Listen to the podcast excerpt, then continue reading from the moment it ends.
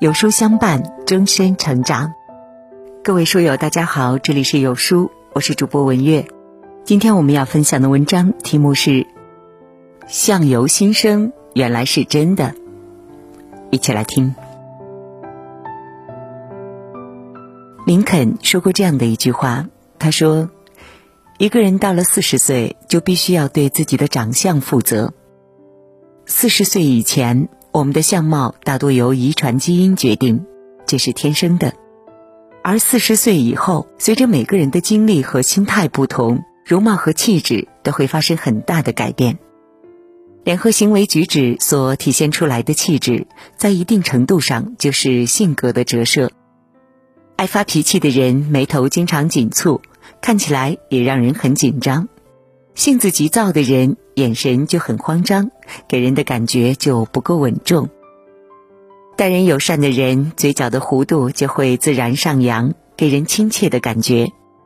平易近人的人，面部的状态自然也会呈现温暖柔和的一面。相由心生，长得好看和看起来舒服是两回事儿。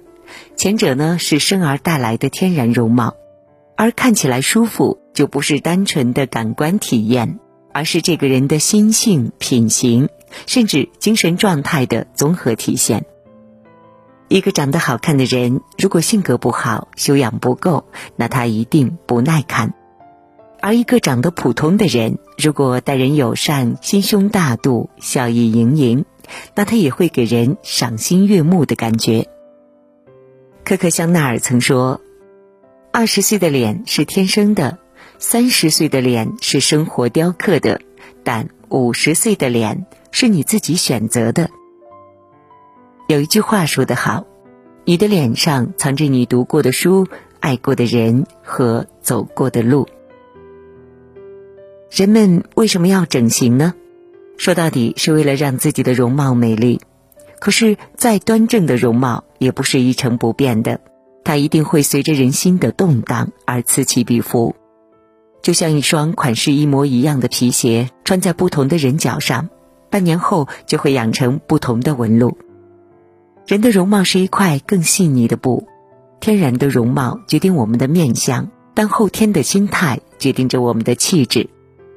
愁苦会生出相应的皱纹，快乐则会有完全不同的纹路。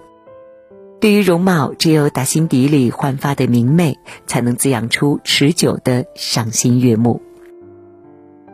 作家毕淑敏曾说：“整容医生的手术刀抵不过天下另外两把快刀，一把刀是时间，时间会冲刷整容的效果，就像雪堆遇到春阳，渐渐融化；还有一把更尖锐的刀，就是心灵的雕刻。”只有心底的明媚，才能滋养出旷日持久的赏心悦目。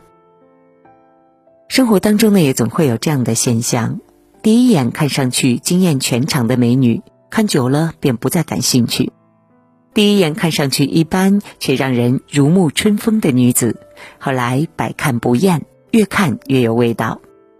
那之所以会出现这种现象呢，多半是一个人的容貌总会融入性情。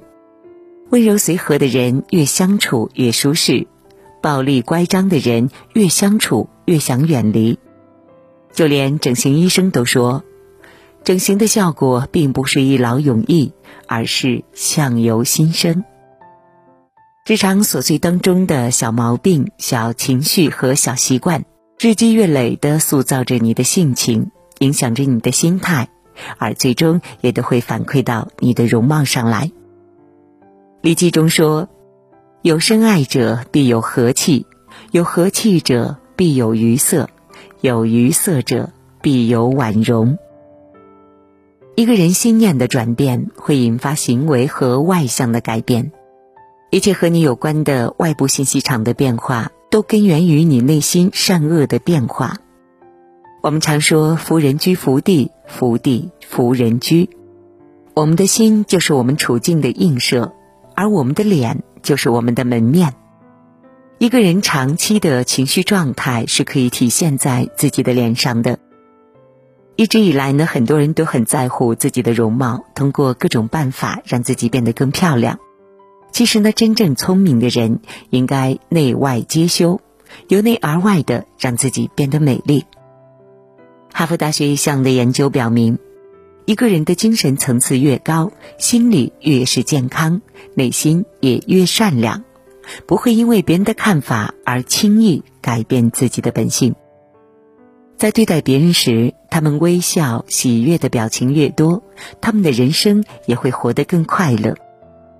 当一个人能足以包容所有生活的不愉快，能专注于自身的责任而不是利益的时候，那么也是最善良的人。我们常说，爱笑的人运气不会太差，也就是这个道理。我们总是说以貌取人，其实呢不一定说交朋友只喜欢漂亮的或者是帅气的，而是这个人给人整体的感觉是健康的。温暖的和亲切的，而往往这样的人人际关系也越好，各方面也就如鱼得水。而滋养一个人好面相最好的保养品呢，就是好心情、好心态和好性格。命由己造，相由心生，境随心转，福自我求。希望每一个人都可以通过修心。修出端庄祥瑞之相，收获幸福人生。